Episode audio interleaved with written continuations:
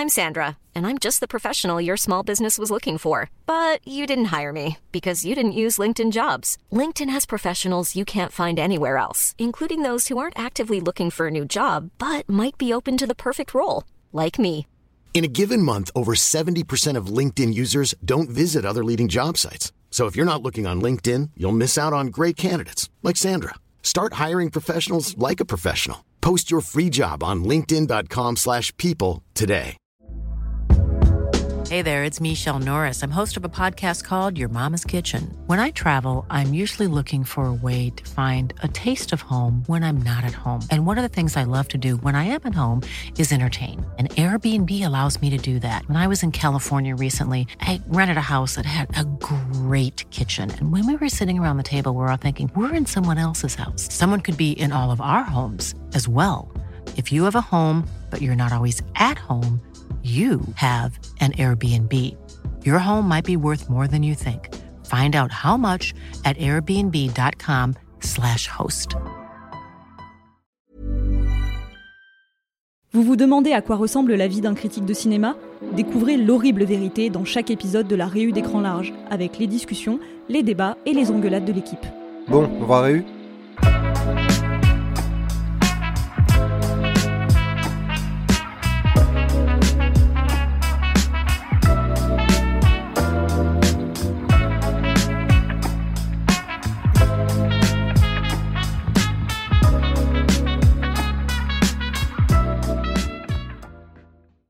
Eh ben, bienvenue à cette nouvelle réunion de rédaction, Geoffrey et Déborah.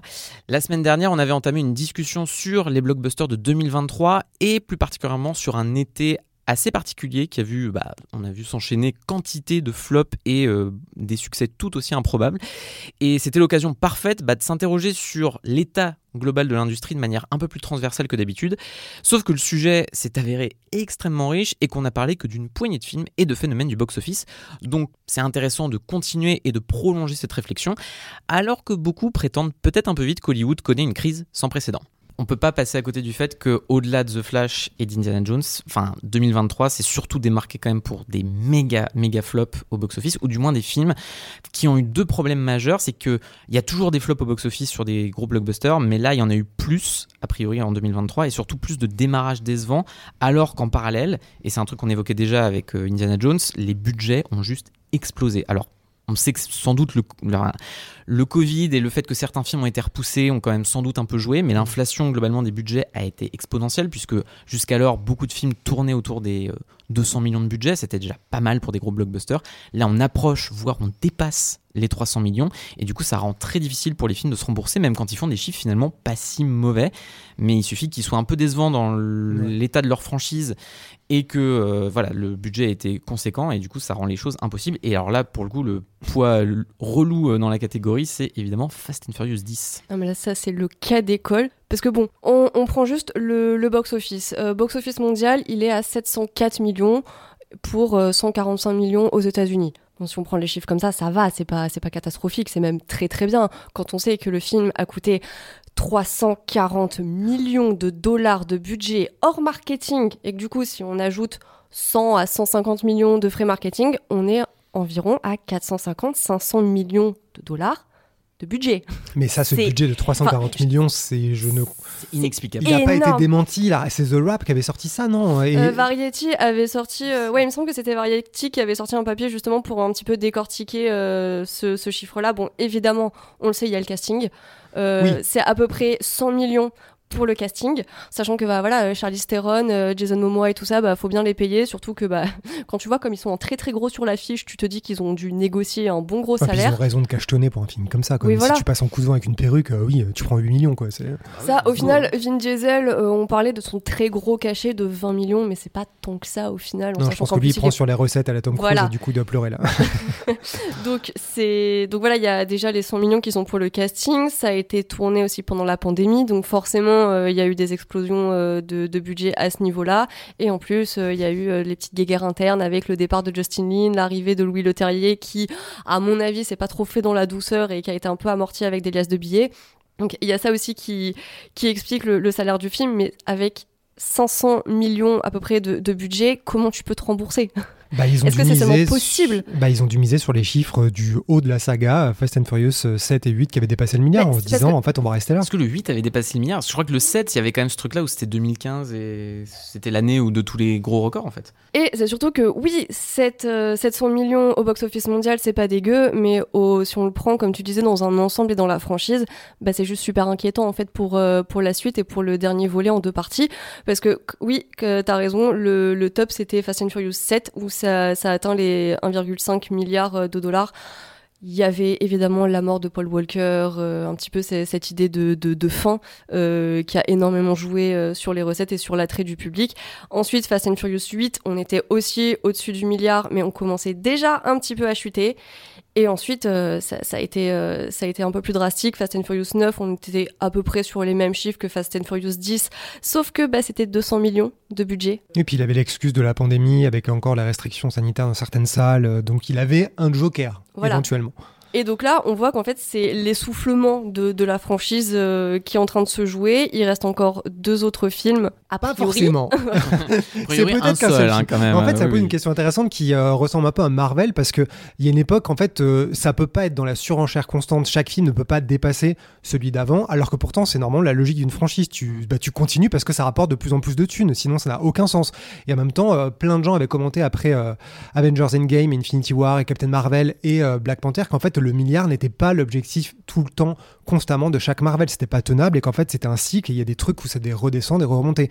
Mais en fait, c'est des logiques qui sont difficiles à comprendre parce que tu te dis, bah, jusque dans quelle mesure c'est ok que ça redescende? Ouais. Si le Fast and Furious 10 partie 3 alinéa 2 fait euh, 450 millions, est-ce que c'est ok, tu vois? Et en même temps, ils devaient évidemment imaginer qu'ils allaient pas remonter à 1 milliard euh, 6, 7, 8, 3 milliards à chaque nouvel épisode. Donc je sais pas quel est leur barème, mais visiblement, il est pas bon puisqu'ils ont continué à claquer plein de thunes et c'est le budget le plus élevé de la saga pour- alors que ça commence à chuter. Donc c'est sûr que de l'extérieur, tu te dis mais qui a pris ces décisions? Mais là, tu vois à quel point, justement, les coulisses a priori infernaux du film ont quand même pas joué là-dedans. Euh, Enfin, je, je me dis quand même, personne n'aurait voulu investir 340 millions dans un film de base. Ah non, donc, euh, surtout pour que arrive jamais. il ait la même gueule que les précédents. Donc, tu Ouais, te dis, pire euh, même, parce que bon, euh, la fin de Fast and Furious 10, euh, ok d'accord, on peut peut-être justifier le fait que ce soit un petit peu plus cher parce qu'effectivement il y a beaucoup plus d'effets spéciaux, c'est techniquement plus spectaculaire, techniquement parce que le résultat c'est juste euh, infâme. Hmm. C'est quand tu regardes dans le passé, les films qui ont coûté aussi cher, c'est genre Pierre des Caraïbes 4, des trucs comme Avatar, comme certains Marvel. Donc ouais, ça reste une anomalie de... euh, mais, mais je serais très curieux qu'un jour quelqu'un... En fait, ce qui m'étonne, c'est que personne n'ait démenti le budget en faisant un communiqué, un truc Mm. officiel pour lâcher en insider que le budget, c'est plutôt 300 millions.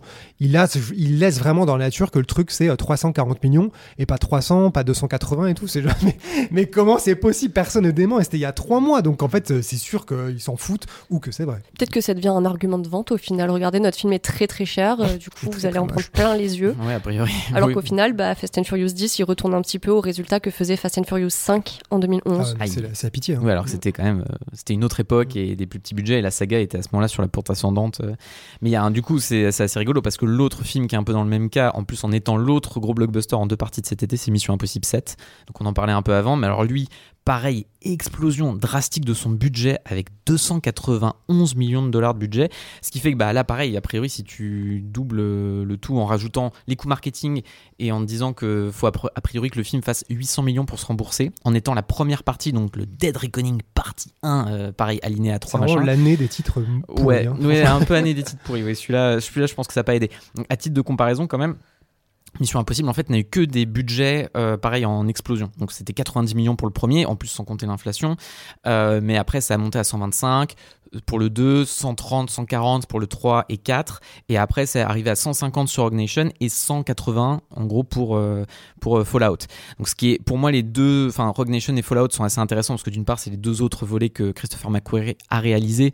Et euh, là, Dead Reckoning est un peu dans la même mouvance, voilà, de, d'uniformisation quand même de la franchise. Pour le coup, c'est assez, assez improbable parce que le, le- le- les retours ont été tellement positifs que pour le coup, tout le monde se disait que même au-delà de, tu vois, de l'impact de Top Gun sur lequel forcément ils allaient se reposer, il y avait le bouche à oreille en fait. Et ce qui prouve d'ailleurs que le bouche à oreille bah, fonctionne dans des cas très spécifiques et on y reviendra peut-être un peu Quand après. il met bien. ouais. Monsieur, qu'on le bien. Ah bah, euh, je- honnêtement, quand on a été voir le film avec Mathieu, on l'a vu tous les deux. En sortant, on est tous les deux euh, assez fans de Mission Impossible, de la saga. On s'est tous les deux dit, on trouve ça hyper décevant. Et on s'est aussitôt demandé, à quel point ce film allait pouvoir créer un bouche à oreille parce que justement je trouve qu'il ne remplit pas, peu importe ce qu'on en pense, je trouve que en termes de, de spectacle, de consommation pure, de popcorn et de plaisir, il est vraiment plus bah, théorique, plus euh, enfin, pseudo-cérébral. hein. Euh, et en tout cas, il donne moins la ration, je trouve. Et il est plus long, plus lent, plus euh, costaud en théorie. Et du coup, ça m'étonne qu'à peine, bon, c'est facile de faire ça, de le dire après, mais je suis à peine étonné de la de la fréquentation qui n'a pas du tout été euh, très stable parce qu'en fait c'est compliqué de le conseiller en te disant tu vas prendre ton pied Mission Impossible bah non en fait Surtout que, enfin, moi, euh, Mission Impossible, euh, je suis assez hermétique quand même à cette franchise.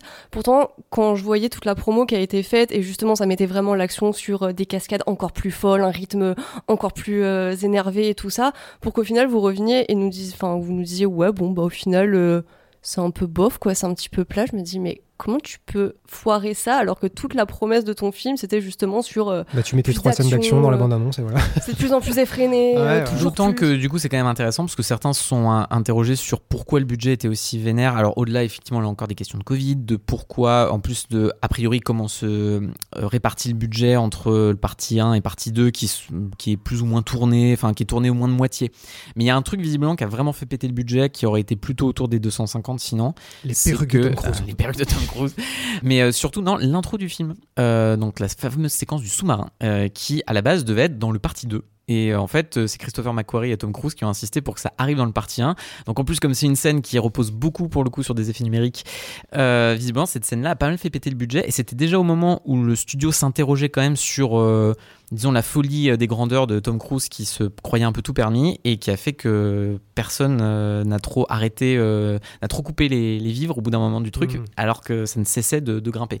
Et visiblement, ça devrait se répercuter sur le budget du deuxième qui devrait être un peu a Mission. Impossible 8 a coûté 35 millions, si vous assure.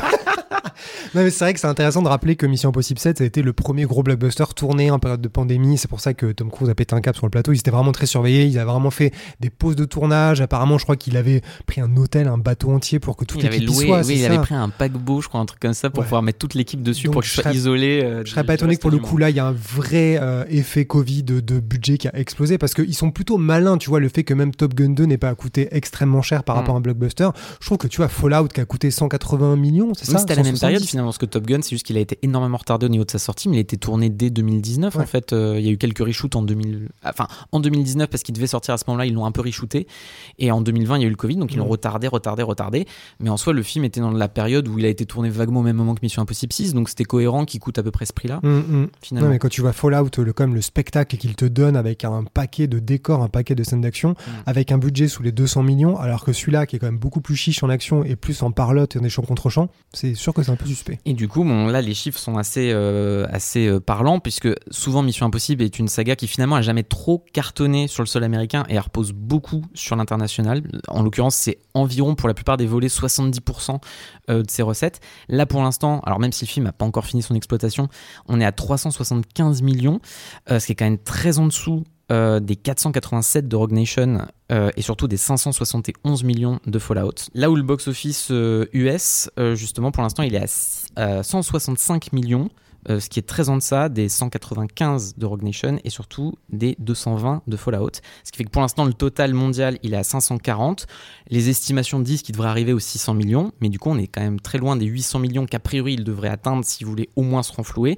Et à titre de comparaison, du coup, Rogue Nation, c'était 682 millions de dollars de recettes mondiales. Et Fallout, qui était jusque-là le grand carton de la saga, si on n'ajuste pas l'inflation, ou c'est Mission Impossible 2 qui reste le plus gros carton, euh, c'est euh, 790 millions pour Fallout. Donc on est quand même très en dessous.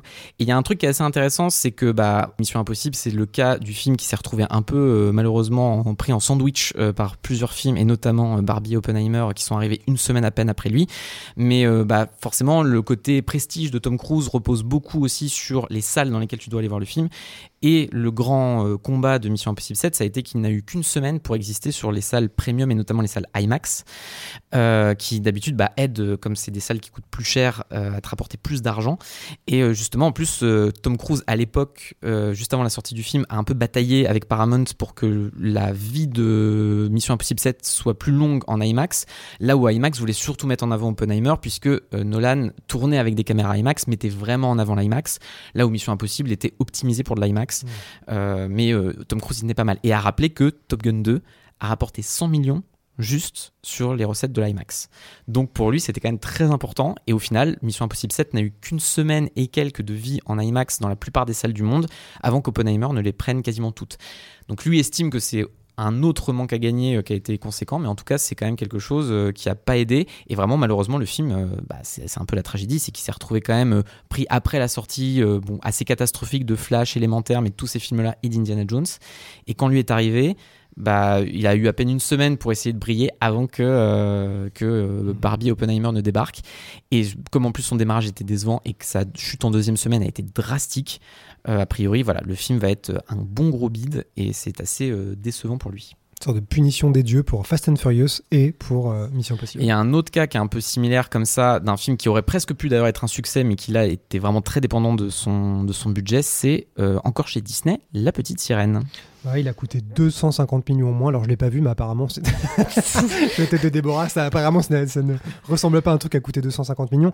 Et il a fait 567 millions au box-office, donc quasiment 300 côté domestique. En fait, là, c'est encore un cas intéressant de on n'est pas dans une franchise parce que euh, parce qu'il n'y a pas 43 euh, films La Petite Sirène et en même temps c'est la franchise qui s'appelle Disney, des remakes en prise de vue réelle, des live action et en gros c'est le deuxième plus gros budget de tous ces remakes après Le Roi Lion, sauf que Le Roi Lion lui il a fait 1,6 milliard.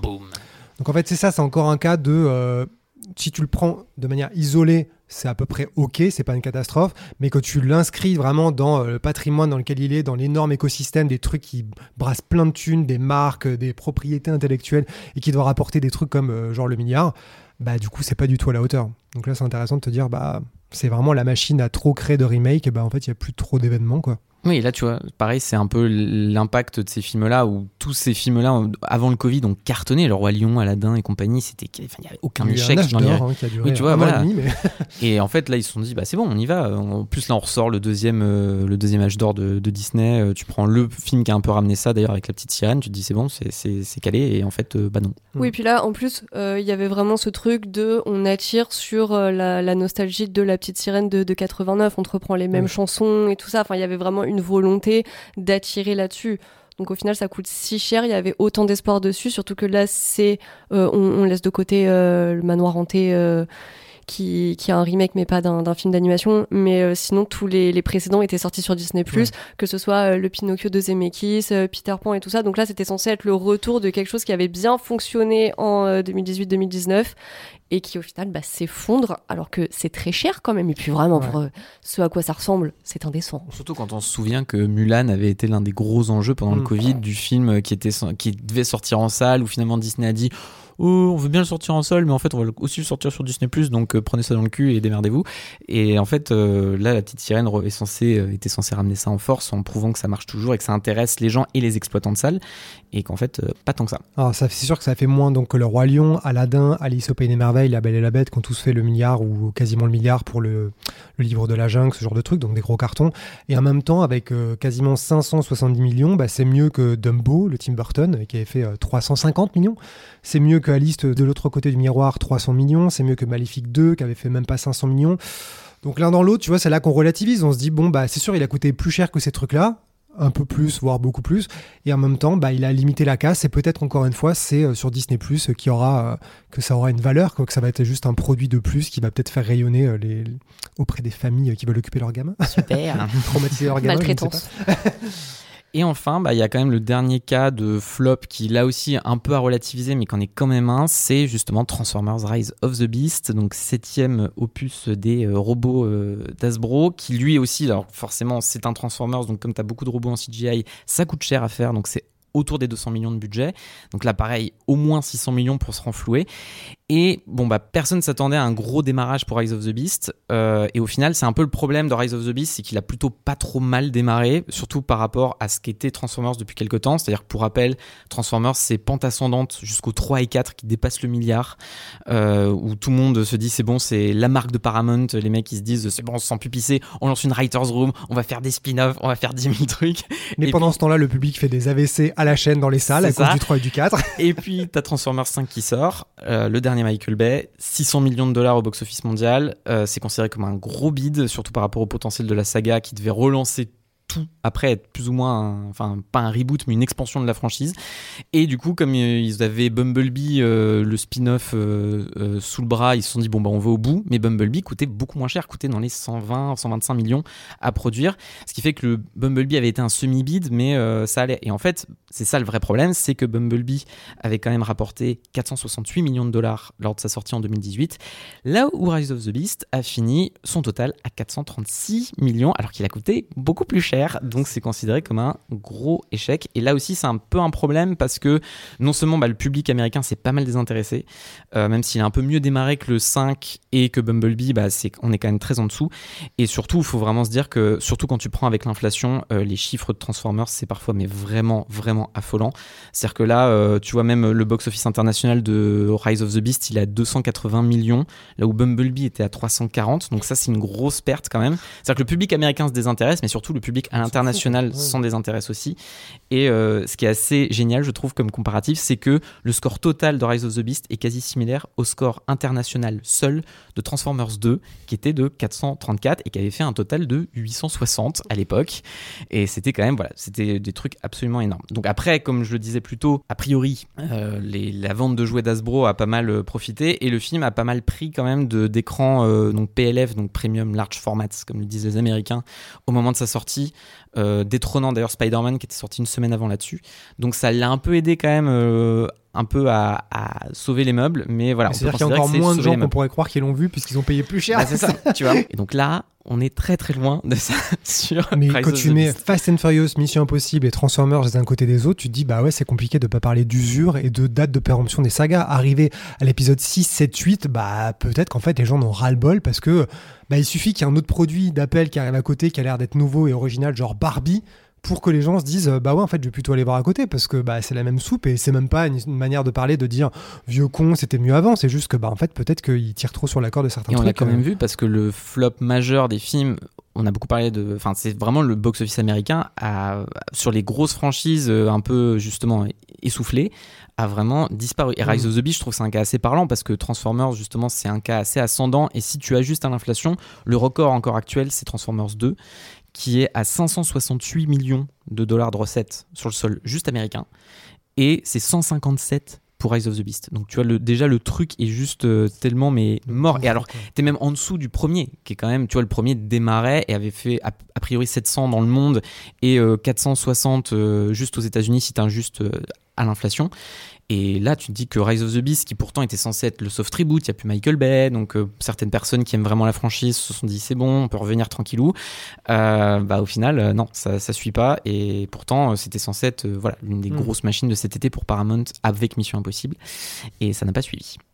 Il y a une donnée aussi qu'il faut euh, qu'on remette sur la table, c'est euh, les, les films dont le succès repose non pas sur le démarrage et le box-office euh, initial, mais sur la durée. Des trucs comme Top Gun, par exemple, pour montrer qu'en fait le succès se joue vraiment plus seulement, voire pas du tout sur le démarrage, mais sur vraiment l'engagement sur la durée de- du public qui va continuer à aller le voir, le revoir et emmener tous ses potes et toute sa famille. Ah, c'est même un peu le problème qu'on a perçu là avec tous les films qu'on vient de citer plus tôt, c'est que en fait, euh, on s'est tellement habitué à ce que les franchises dépendent de l'appartenance des fans, de l'envie des fans d'être là la première semaine, qu'en fait, tu calcules tout ton succès de ton film sur la première semaine. Et on s'est vraiment habitué depuis pas mal d'années maintenant à ce que, en gros, un succès se calcule totalement sur la première semaine et que faire plus de 50% de chute de fréquentation dès la deuxième semaine, c'était pas si grave en fait. Comme si c'était normal que, euh, en gros, euh, voilà, tu avec un Avengers même Endgame, tu vois, c'est juste ton démarrage est gigantesque, mais tu redescends très très vite.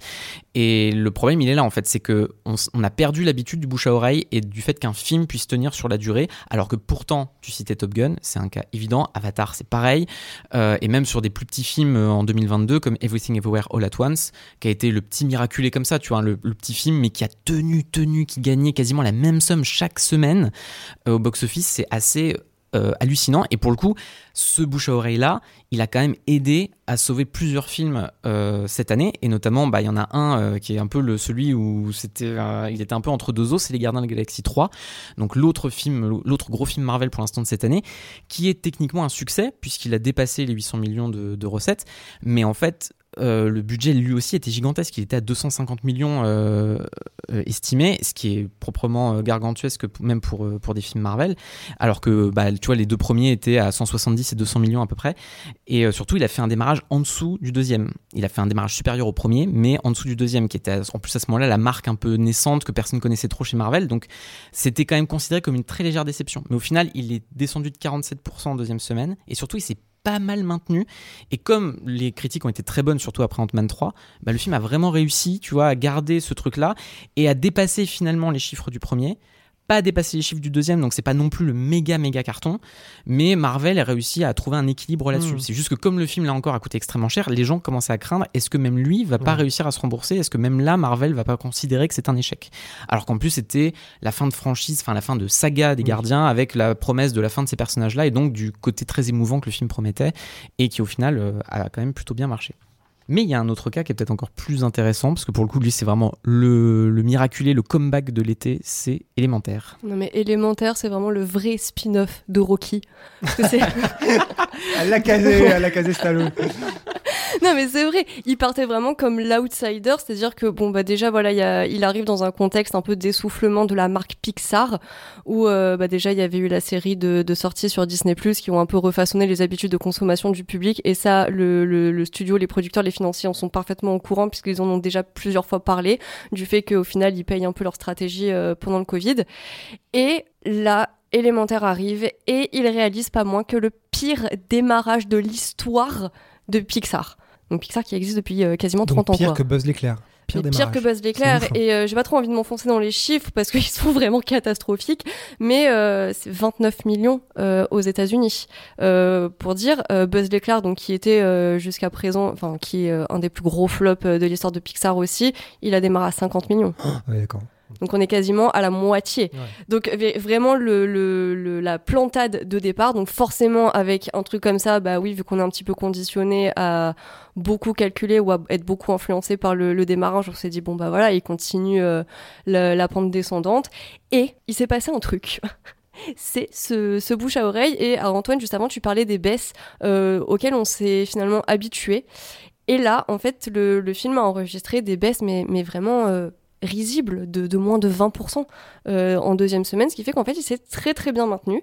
Et aujourd'hui, il a un total de quasiment 460 millions de dollars au box-office mondial, en sachant que Jim Morris, le président de Pixar, euh, au début du mois d'août, avait donné une interview dans laquelle il disait que globalement, à 460 millions, le film était rentable. Et c'est ce qu'ils attendaient. Si c'était un peu plus près des 500 millions, du demi-milliard, ils seraient contents. Mais en tout cas, le film n'est pas un flop, alors qu'il partait pour être le pire flop de l'histoire du studio. Oui, c'est ça, c'est qu'en fait, c'est pas un succès si je comprends bien, mais C'est juste. on. Voilà, c'est genre Voilà. dans l'absolu, s'il n'y avait pas eu. euh, en fait, s'il avait fait un démarrage beaucoup plus élevé et qu'il était euh, resté à ce, fi- à ce résultat, on serait dit que c'est un flop. Mais comme il a descendu, il était tellement bas au départ, on analyse le truc en disant, c'est une courbe intéressante qui en fait un espèce de. Ça en de devient la mode de cet été d'ailleurs, tu vois, c'est ça qui est presque pertinent, c'est de se dire au final, on s'est presque habitué à ce que certains films fassent des démarrages Ouais. tellement bof qu'on s'est dit oh, finalement ça va. Oui, Et là, élémentaire, c'est totalement ce cas-là. ouais. C'est parce que le film en lui-même, on n'est pas encore sur euh, les succès qu'il y avait avant la pandémie, que ce soit Coco ou vice-versa, qui eux allaient plutôt chercher dans les 800 millions au box-office mondial. Donc là, on était vraiment sur des gros poids lourds.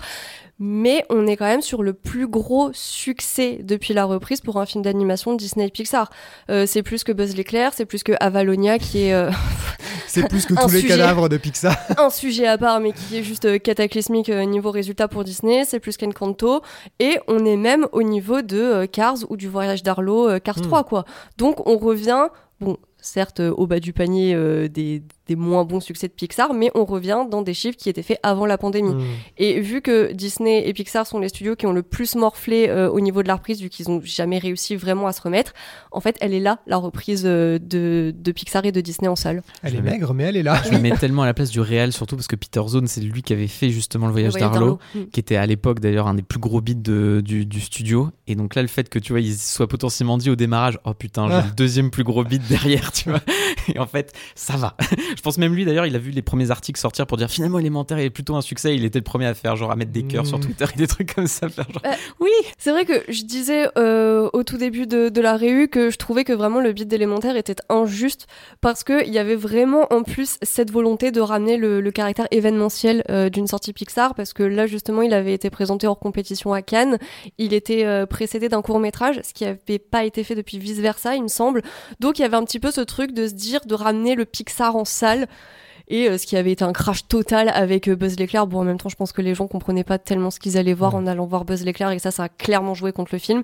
Mais euh, là, il y a eu le bon bouche à oreille, même si la critique au moment de, de la projection à Cannes était assez tiède. C'était pas non plus Oui, tiré à boulet ouais. rouge dessus. Donc c'est pour ça que, que je trouve vraiment que cette remontée est belle, parce que c'est une justice. Et justement, pour rester sur le cinéma d'animation, ça va permettre un peu de commencer à parler des gros succès euh, de cet été et notamment de l'année, euh, à commencer évidemment par l'un des grands grands gagnants euh, de, cet été, c'est Spider-Man Across the Spider-Verse.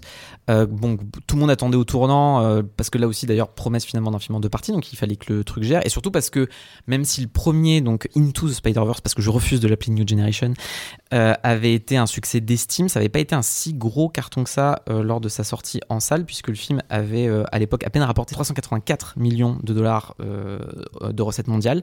Là où du coup, bah, en fait, le, le deuxième a largement dépassé ça, et on voit bien d'ailleurs que le succès d'estime du premier a grandement aidé euh, à lui donner une réputation ultra solide, et- parce que non seulement il a fait l'un des meilleurs démarrages de l'été à 120 millions aux États-Unis, ce qui était très solide avant que Barbie ne débarque, et surtout, bah, au final, là maintenant, il est à 680 millions de dollars de recettes. Ce qui fait que surtout, ce qui en fait un succès important, c'est que par rapport à tous les films qu'on a cités avant, bah, le budget de Across the Spider-Verse est pas gigantesque. Alors, à la base, Sony avait dit 100 millions. Au final, il s'avérait que ce serait plutôt proche des 125-150 millions de dollars de budget. Mais du coup, ça fait qu'à rembourser, c'est forcément Mmh. bien plus simple euh, que tous les autres films qu'on a cités auparavant et qui justement ont beaucoup galéré là-dessus. Au-delà du coup du, de la critique qui a été très bonne, du succès euh, euh, qui a été, enfin voilà, absolument gigantesque et le public qui a répondu totalement présent.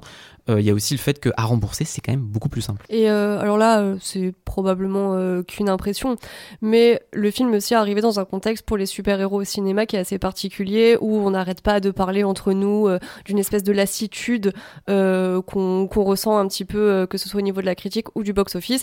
Et là, le public avait un peu la, il y avait la promesse qu'ils allaient voir un petit bijou, quoi, la pièce Ouais. d'orfèvrerie qu'ils ont attendu plusieurs années, qui, qui a mis vraiment du temps à se faire, à mijoter, et donc vraiment quelque chose de, de beau où t'en as pour ton argent, tout ça, tout ça, ce qui s'est un petit peu perdu du côté de Marvel et DC où on a des bouillies complètement infâmes. Et d'ailleurs, ça donne une stat intéressante euh, pour le coup, c'est que c'est le plus grand pourcentage de hausse entre les démarrages euh, pour un film de super-héros entre le premier et le deuxième Mm. volet. C'est plus de 240% d'écart. Hiring for your small business? If you're not looking for professionals on LinkedIn, you're looking in the wrong place. That's like looking for your car keys in a fish tank. LinkedIn helps you hire professionals you can't find anywhere else, even those who aren't actively searching for a new job but might be open to the perfect role. In a given month, over 70% of LinkedIn users don't even visit other leading job sites. So start looking in the right place. With LinkedIn, you can hire professionals like a professional. Post your free job on linkedin.com/people slash people today. Millions of people have lost weight with personalized plans from Noom, like Evan, who can't stand salads and still lost 50 pounds. Salads, generally, for most people, are the easy button, right? For me, that wasn't an option. I never really was a salad guy. That's just not who I am. But Noom worked for me. Get your personalized plan today at Noom.com. Real Noom user compensated to provide their story. In four weeks, the typical Noom user can expect to lose one to two pounds per week. Individual results may vary. Par rapport au premier film, en sachant que le précédent record dans cette catégorie-là, c'était The Dark Knight par rapport à Batman Begins, qui était à 224%. Mais euh, c'est gigantesque comme truc. Ouais. C'est-à-dire que le, après, ce que tu as en dessous, c'est Doctor Strange 2 par rapport au 1, mais qui a que 120% d'écart, tu vois.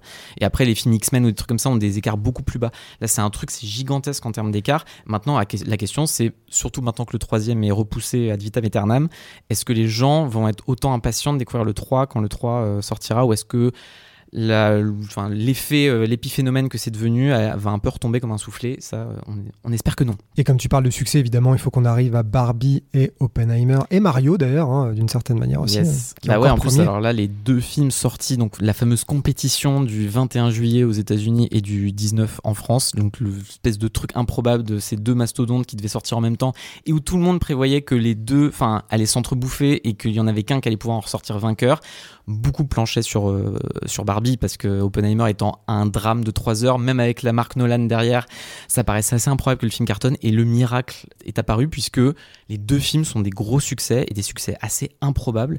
Alors Barbie ayant déjà dépassé le milliard, étant le deuxième plus gros succès de l'année, donc derrière Mario qui pourrait même rattraper en vrai parce que là il est à ouais. 1 million 2 et euh, Mario est à 1 million 3 donc en fait il y a- au vu de son carton euh, c'est assez euh, c'est assez possible que, que le film fasse ça et surtout il a fait le meilleur démarrage de l'année donc c'est Oui, parce que le milliard, il l'a atteint, mais euh, en 3 à une semaines. voilà, trois semaines. C'est juste absolument génial. Le temps de vie de, de Shazam 2 en salle. Tu sais, Shazam, il est par terre et Déborah, elle repasse dessus, elle repiétine. à chaque- Même si du coup ce qui est intéressant sur Barbie, c'est que le budget marketing lui sera encore plus élevé que ce que l'on estime sur d'autres films, puisque ça a été une véritable machine de guerre avec euh, la maison de rêve construite en taille réelle, euh, le, la promo Déborah, marketing, hein, euh, Achetez-moi la maison. la vraie. euh, Ryan Gosling et Margot Robbie qui étaient absolument partout, euh, et euh, d'ailleurs la presse qui a pas eu le droit de voir le film aussi d'ailleurs, mais plus pour le- les influenceurs Encore à une la preuve place. que la presse ne sert à rien. Ouais, parce que voilà. tu vois, Parce que ça n'a pas empêché le film d'atteindre le milliard et le, le budget marketing serait estimé à 150 millions, ce qui est vraiment la fourchette très très haute pour ce genre de film-là, ce qui Et est encore, je quasiment trouve ça finalement peu. bah, parce Vu, que pour un euh, blockbuster de super-héros, on se dirait que c'est normal. En fait, pour un film comme ça, c'est assez dingue. Bah, surtout que le film a coûté cette somme-là. en Bah fait, ouais. le film a coûté 145 millions, donc ça voudrait dire même que le marketing est encore supérieur. Et par rapport au, au- voilà, tous ces autres films qu'on a cités, bah, justement, c'est le cas parfait du film qui, lui, a fait 42% de chute en deuxième semaine et qui s'est extrêmement bien maintenu. Donc, il a jamais eu de, de grosses, grosses descentes. Et cas aussi intéressant, c'est un des rares films de l'été qui se partage à quasi 50-50 entre le box-office américain et le box-office international, ce qui prouve bien que les Américains ont afflué en masse sur ce film-là, plus que sur quasi aucun autre cet été. Euh, ce qui est quand même assez impressionnant. Surtout que bah, le box-office américain, à l'heure actuelle, c'est 560 millions et c'est 711 millions à l'international, ce qui est juste énorme. Et il n'y a aucun autre film qui a réussi à faire ça, euh, à part Mario euh, cette, cette année. Et Du coup, je, je pense vraiment que la planète Terre est en dépression parce qu'entre Mario et ça qui font un milliard, c'est vraiment genre tout il faut rose, ouais, que ce soit rose et, et- et fuchsia et bleu, bleu ciel. Parce Je pense que sinon, le film. Polly Pocket, il dépassera Avatar 2. Ah quoi, oui. c'est- Mais le cas presque plus intéressant encore, je trouve que c'est Oppenheimer parce que alors moi j'avoue que j'étais le premier à me dire que Tenet étant sorti pendant le Covid, étant d'ailleurs le film qui était censé un peu sauver les salles et qui a pas vraiment réussi, on lui avait pardonné beaucoup de choses, mais je me disais ça y est Nolan euh, voit trop grand. Et là il se dit que ça va le faire, il fait un, un drame historique à 100 millions de dollars de budget, euh, il croit que ça va bien se passer. Et il va le payer très cher. Et au final pas du tout. Et ça prouve d'ailleurs un truc surtout c'est que tout le monde a vu Barbie et Oppenheimer comme un peu les antithèses des franchises actuelles, sauf qu'en fait, les deux films ont finalement construit une marque autrement. Barbie, bon, étant déjà une marque, celle de Mattel, mais qui n'était pas du tout attractive a priori et qui devait se rendre attractive et qui a réussi à le faire. Là où Nolan est déjà une marque en lui-même, et la question c'était de savoir est-ce que la marque Nolan se suffit à elle-même et arrive à tenir? Et la preuve est que oui, et que c'est même peut-être le seul auteur américain avec euh, peut-être un Tarantino, même pas à cette échelle-là, qui arrive à faire des chiffres aussi spectaculaires. Puisque du coup, Oppenheimer, donc déjà meilleur démarrage de Nolan euh, dans le monde, juste pour un film qui n'est pas un Batman, donc euh, juste en dessous de Dark Knight et Dark Knight Rises, mais c'est quand même 82 millions sur le sol américain, ce qui est juste énorme, en sachant que juste Dark Knight avait fait 160 et tout comme Dark Knight Rises d'ailleurs, donc c'est voilà, mais il est juste au-dessus de ces films-là. Celui qui est derrière, c'est Inception avec 62 millions, donc c'est juste ultra impressionnant. Et surtout, bah là, ça y est, il a dépassé les 700 millions de dollars de recettes. Et euh, ça fait qu'il est même à 717, ce qui fait qu'il vient de dépasser Interstellar, qui était jusque-là euh, le quatrième plus gros succès de la carrière de Nolan, euh, après les deux Dark Knight et Inception. Donc il il peut encore rattraper Inception qui a 830, ça paraîtrait assez improbable, mais il peut le faire.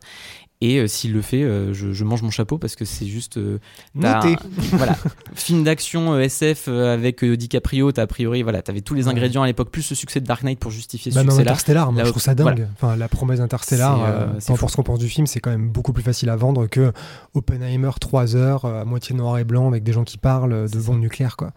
Moi, ce qui me, ce qui m'hallucine sur Barbie, t'en parlais, c'est comment ils ont réussi à recalibrer la marque. Si tu compares à Donjons et Dragons, où Ouais. ils ont vraiment essayé de. Ok, la marque Donjons et Dragons, elle évoque rien pour le commun des mortels. Quand elle évoque un truc, c'est potentiellement le nanar des années 2000. Du coup, faut absolument qu'on repense le truc. Faut qu'on le recalibre, qu'on le replace comme un truc à la Marvel, comme tout le monde a dit. Faut que ce soit drôle, décomplexé, pop, très référentiel. Et euh, ça n'a pas trop marché. Disons que ça ne l'impact, peut-être qu'ils l'ont pas fait assez longtemps, peut-être qu'ils n'ont pas investi autant que Barbie, en tout cas, ou peut-être que euh, coup de baguette magique euh, qui n'a pas réussi. En tout cas, l'impact dans les salles n'a pas été à la hauteur. Alors que Barbie, pendant des mois et des mois et des mois, ils ont réussi à complètement recalibrer Barbie pour qu'on passe d'un projet de c'est quoi cette connerie de merde, un film Barbie, jamais j'irai de ma vie, wesh, à putain, on va tous y aller, on va tous s'habiller en rose pour y aller et je vais y aller avec tout le monde, quoi. Mais c'est ouf, moi je voyais des gens autour de moi qui savaient pas ce que c'était, moi qui m'en foutais du film, je devais leur dire non mais c'est potentiellement intéressant vu la réalisatrice et tout, on ne sait jamais, ça a l'air un peu malin, regarde la bande-annonce, je me suis retrouvé à faire la promo de ce truc, putain. Et euh, pour dire c'est pas ce que tu penses, ça veut pas dire que c'est bien, mais c'est pas ce que tu penses. Et l'effet a été hallucinant, quoi. C'est vraiment la réaction en chaîne. Et en fait, euh, bah, le, globalement, tout le monde a entendu parler du film, tout le monde y a été, tout le monde a failli y aller, ou tout le monde y allait quatre fois, quoi. Il y avait ce truc de Barbie est redevenu cool. Mm. C'est redevenu un truc euh, un peu fun, sympa, que tu peux te réapproprier. Comme tu dis, euh, tu vas avec tous tes potes, euh, bah, vous vous mettez tous d'accord pour vous habiller en rose. En plus, c'est un truc qui s'est fait assez naturellement. Il n'y a même pas eu des grands appels des producteurs ou de Margot Robbie qui étaient en mode venez tous en rose. Non, ça s'est fait vraiment naturellement. Je trouve, en fait, je trouve que peu importe ce qu'on pense du film ou même ce qu'on pense du marketing, il y a du génie derrière. Et ce génie s'appelle Margot c'est Robbie. sûr. Alors, je dirais pas que c'est que elle. Je pense qu'il y a un grand génie et cynisme de génie euh, chez Mattel et chez Warner pour avoir réussi à vendre ça de cette manière et en créer une espèce de d'événement euh, pop culturel comme un Black Panther ou comme un Wonder Woman à l'époque. C'est-à-dire que c'est devenu un, un relais, un truc que les gens s'approprient, même les gens, même les intellectuels qui veulent réfléchir le cinéma, réfléchir l'impact social et politique d'un Bon, film. par contre, euh, quand c'est Eric Nolot en France, merci quoi.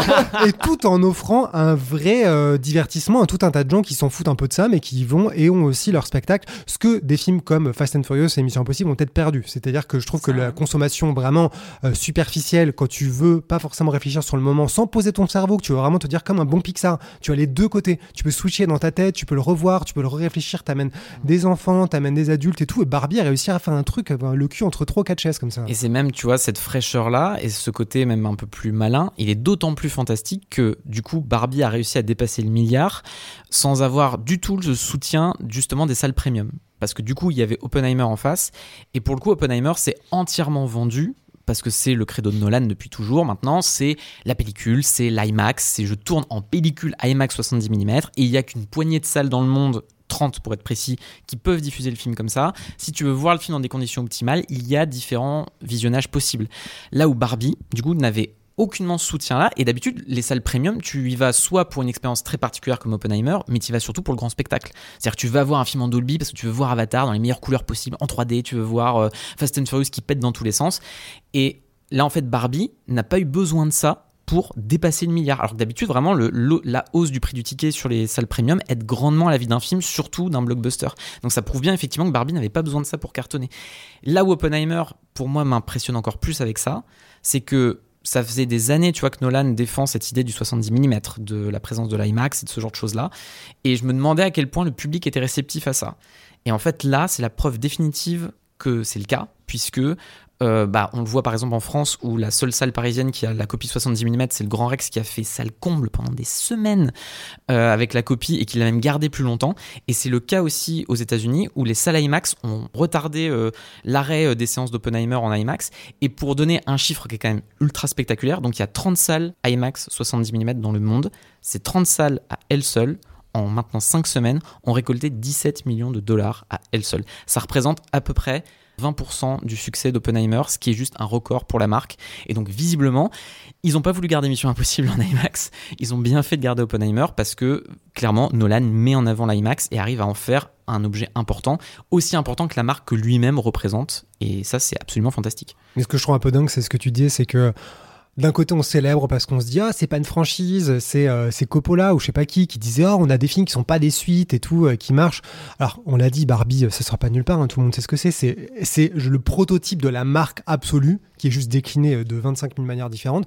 Et on célèbre Nolan euh, parce que tant mieux. Et en même temps il prouve à lui-même qu'il faut être une marque pour marcher et que les marques elles ont une durée de vie qui est limitée puisque même Spielberg n'est plus une marque et n'arrive plus à attirer en salle Donc en fait, c'est à la fois la célébration et la confirmation qu'il faut une marque pour que ça marche. C'est juste que tu choisis la niche de marque que tu as. Soit c'est une licence, soit c'est un jouet, soit c'est un jeu vidéo, soit c'est une personne.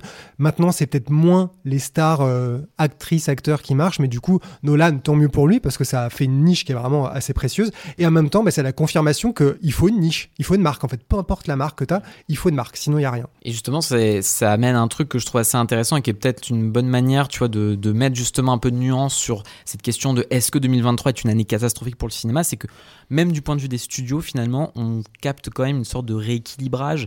C'est-à-dire que, à l'exception de Disney, qui est très clairement le grand, grand perdant de l'été, parce que de toute façon, ils ont investi beaucoup trop d'argent dans des films qui ont tous plus ou moins bidé, ou qui ont été des déceptions par rapport à leur succès précédent, la plupart des studios ont fait des erreurs, mais ont aussi eu des succès. Ce qui, en fait, arrive tous les ans. C'est que bah, tu paries sur des films et puis tu vois si ça marche ou pas. Le cas, je pense, le plus évident, c'est euh, Universal, qui justement, d'un côté, les succès énormes de Mario et d'Oppenheimer, mais qui d'un côté se plante avec euh, Fast and Furious, Ruby et euh, Demeter, qu'on a évoqué plus tôt. Et l'autre cas qui est assez amusant là-dessus, bah, c'est évidemment Warner, qui d'un côté se tape le plus gros beat de l'année avec The Flash, mais qui a le succès monstre de Barbie euh, en face. Donc, qui prouve d'ailleurs que bah, voilà, les super-héros auront peut-être moins le vent en poupe qu'on ne le croit par rapport aux poupées Chouette, de Mattel. on va avoir 45 films Barbie maintenant. Ouais Ouais, et encore là, pour l'instant, on a que le démarrage de Blue Beetle, on n'a pas encore euh, le bilan, mais ouh, ça va être qui a piquant. enfin détrôné Barbie de la première place du box-office américain, mais sur sa quoi, cinquième cinq semaine, et surtout, il a fait 25 millions, là où Barbie en a fait 21 Ouais, ouais, sur sa cinquième semaine, donc c'est juste misérable en fait. Le film a coûté 120 millions quand même, à petite précision. euh, voilà.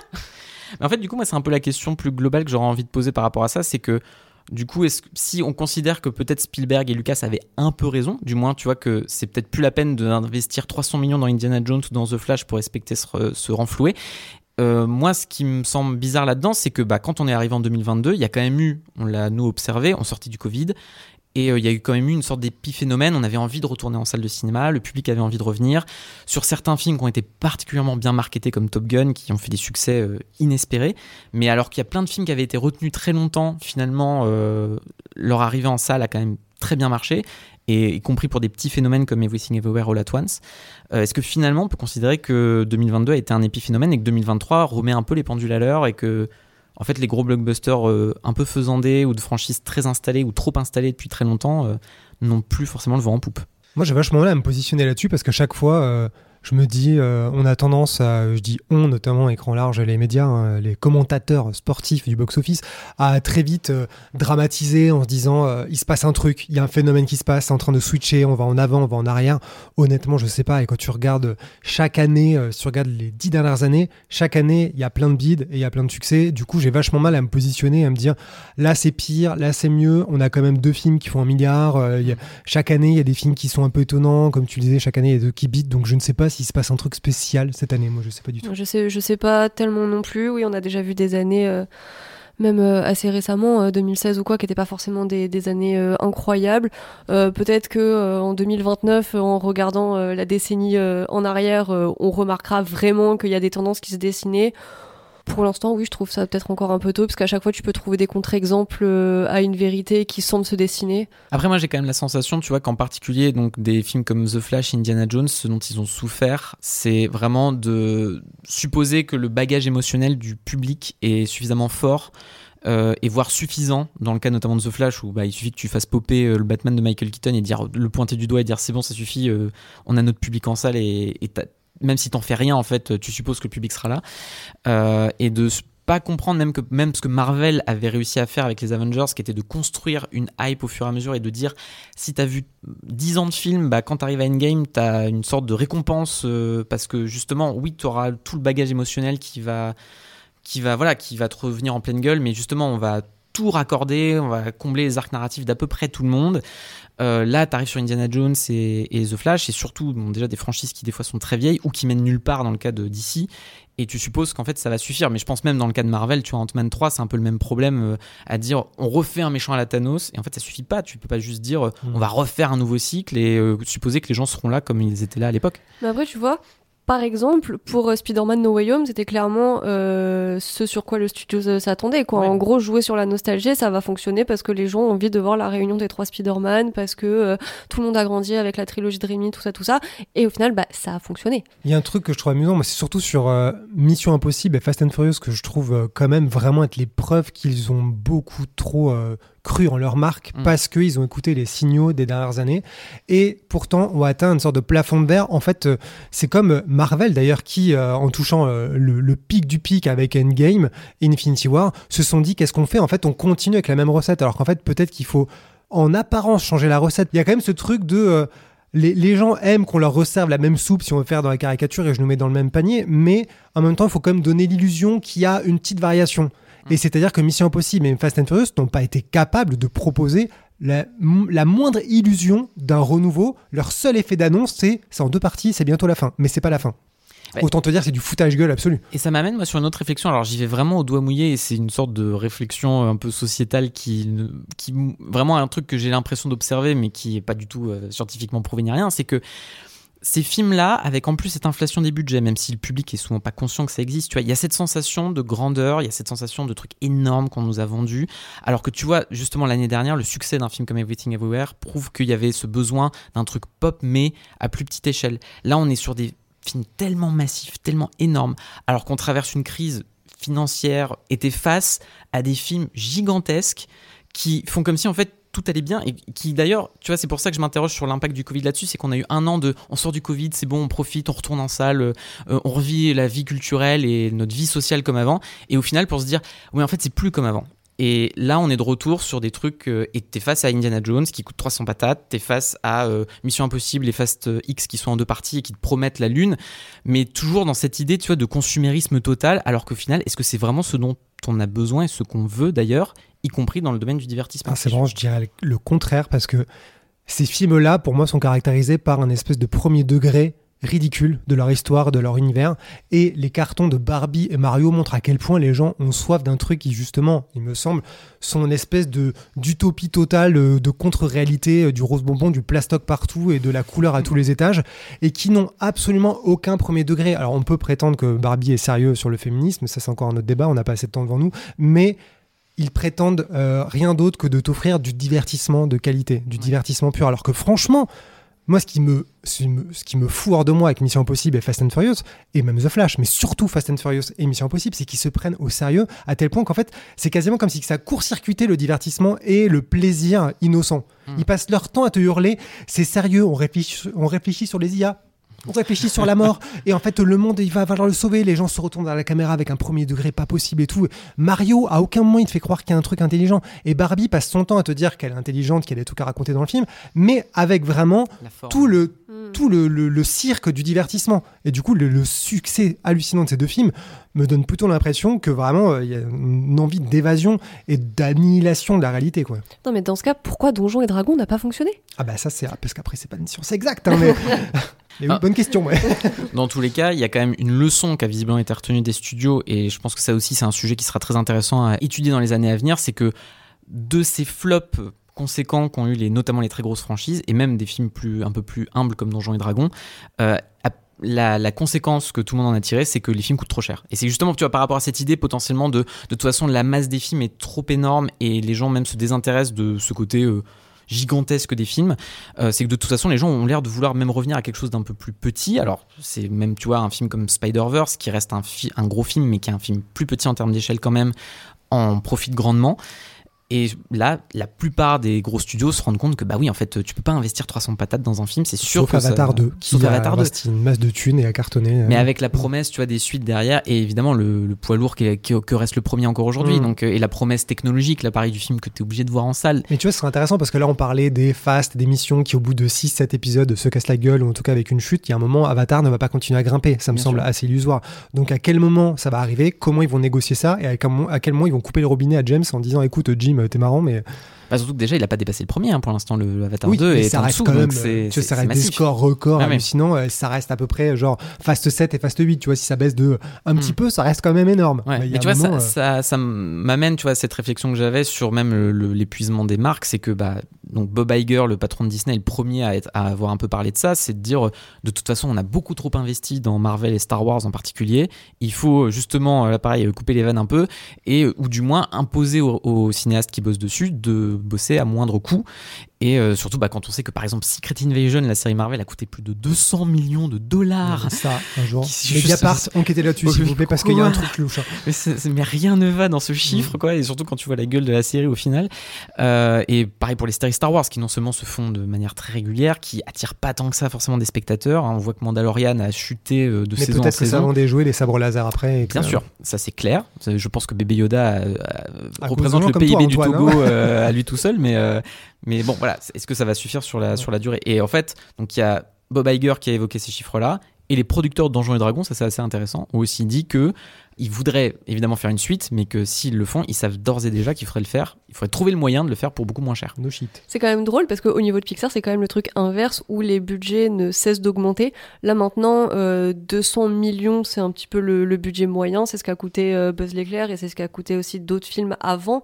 Mais euh, on commence à se rapprocher de ces budgets-là, même euh, chez Disney, qui augmente petit à petit parce que les budgets de Pixar ont toujours été plus importants que ceux de Disney.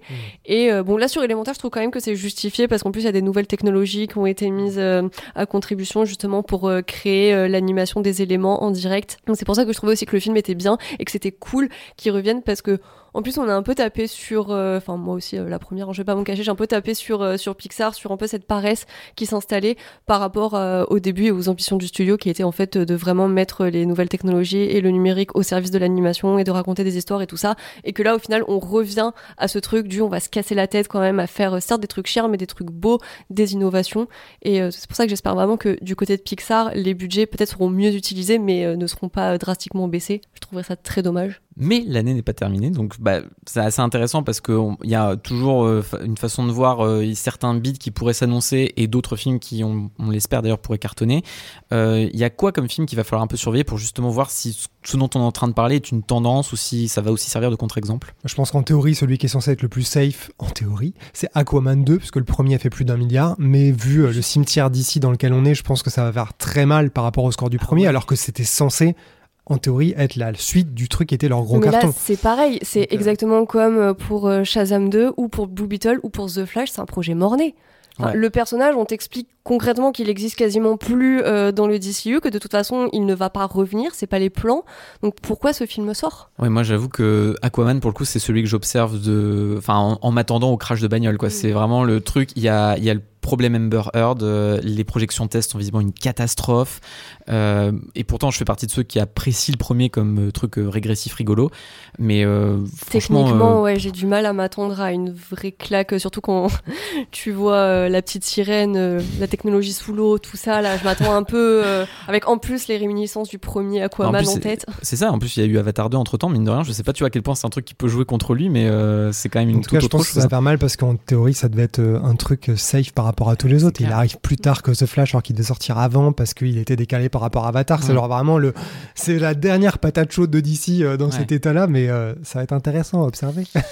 Et puis l'autre cas justement chez la concurrence chez Marvel, c'est The Marvels, donc qui est censé arriver euh, d'ici, 2, qui a ouais. été euh, retardé. euh, Bah, je ne sais pareil, de encore fois. un film qui va être comparé au premier, qui a fait un milliard, parce qu'entre les deux Avengers, du coup, comparaison qui est déraisonnable, puisque ça ne peut pas. re- Mm. Là, euh, en fait, le premier était le complément du succès des Avengers Endgame Infinity War. Celui-là va être sûrement le complément du gigabit d'Ant-Man 3, malgré lui. C'est qu'en fait, il va toujours être le, le miroir de ce qui est passé avant. A priori, ça va faire mal, parce que.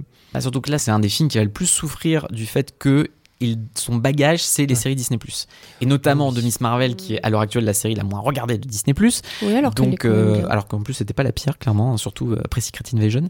Mais euh, quand tu te dis que tu pars de personnages qui viennent de WandaVision et de, de Miss Marvel, est-ce que vraiment le public va répondre présent sur euh, la suite d'un film qui a maintenant plus de 4 ans et euh, à partir de. Alors, alors qu'on te dit qu'il faut que tu aies vu les séries avant, ça, Et ça en risque temps, ça compliqué. arrive dans un climat où Disney disent même qu'ils ont fait trop de séries, donc c'est peut-être juste, ça va être le, le clou dans le cercueil de Ouais. cette stratégie de, en fait les gars, vous avez abusé, hein, euh, on- les gens n'ont pas envie de voir autant de séries, il faut pas autant compter sur euh, l'envie euh, que les gens se souviennent de chaque petit élément, donc peut-être que ça va être la confirmation absolue, et peut-être tant mieux pour le beat de Captain Marvel, j'ai rien contre elle et contre Brie Larson, mais peut-être qu'il faut surtout que marche pas pour que le truc se rééquilibre et Ouais. qu'ils arrêtent de miser autant et de survendre autant des séries, parce qu'en fait on- personne n'en a envie visiblement, Mm. pas à ce point-là. Et l'autre cas, enfin le dernier qui me semble le plus intéressant, c'est Dune partie 2 de Denis Villeneuve, et qui pour le coup, le premier était plutôt un joli succès. Euh, En temps de Covid, très compliqué, voilà. machin, donc euh, Et très, là, très, la deuxième partie, le succès d'estime du premier en plus derrière, son casting qui est quand même très alléchant, euh, y compris pour toutes les tranches de public. Et surtout, je pense qu'il y a moyen, et ça, ça m'intéresserait, que le succès d'Oppenheimer puisse vraiment jouer en sa faveur. Pour plusieurs raisons, c'est que bah, Denis Villeneuve, c'est quand même un auteur qui est assez affirmé maintenant, un peu comme Nolan, pas aussi fort, mais c'est possible, qui en plus, pour, pour le coup, a pas trop cartonné jusque-là avec ses gros projets comme Blade Runner 2049. Et surtout, bah, comme Oppenheimer, euh, d'une repose beaucoup sur l'IMAX et sur la promesse aussi, tu vois, de- du format, du côté très ample de son image et de sa technique. Donc possible que après le carton d'un film comme Oppenheimer, qui a beaucoup reposé sur le premium euh, pour se pour se vendre, euh, j'espère que Dune va profiter un peu du, de la même dynamique et pour le coup, à voir, hein, mais je- j'espère que son succès sera plus flamboyant encore que celui du premier. C'est vrai que ça me ferait vraiment mal au cul qu'il marche pas, hein, parce que j'ai plein de, de remarques sur le premier, mais je trouve qu'il est quand même super excitant. J'adore l'univers, j'aimerais trop qu'il puisse le développer et qu'il y ait un engouement du public pour qu'il y ait un engouement des financiers et que l'univers continue. Il y a clairement moyen d'en faire un bon film et. euh, puis voilà, c'est du spectacle un peu haut de gamme, prestige, qui essaie de proposer un angle différent sur le divertissement. Donc ouais, s'il se plante, franchement, ça va vraiment faire mal. En tout cas, ça fait plein euh, bah, d'idées d'articles franchement intéressants. Euh, mais franchement, je me dis surtout que ça ferait un super sujet de podcast bah, le jour où Écran Large se décidera d'en faire un. Et si un jour on fait ce podcast, il faudra surtout rappeler aux auditeurs de s'abonner, de partager, de mettre 5 étoiles sur leur appli d'écoute et de mettre un commentaire. Et on pourra au passage remercier les gens de nous soutenir parce que ça reste le plus important. Et oui,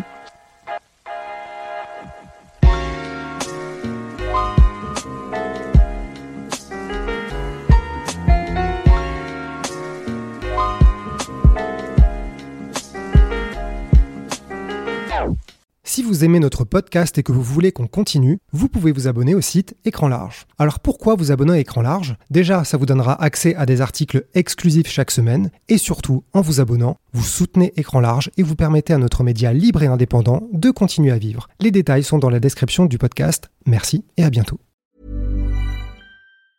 Hey, it's Paige DeSorbo from Giggly Squad. High quality fashion without the price tag. Say hello to Quince.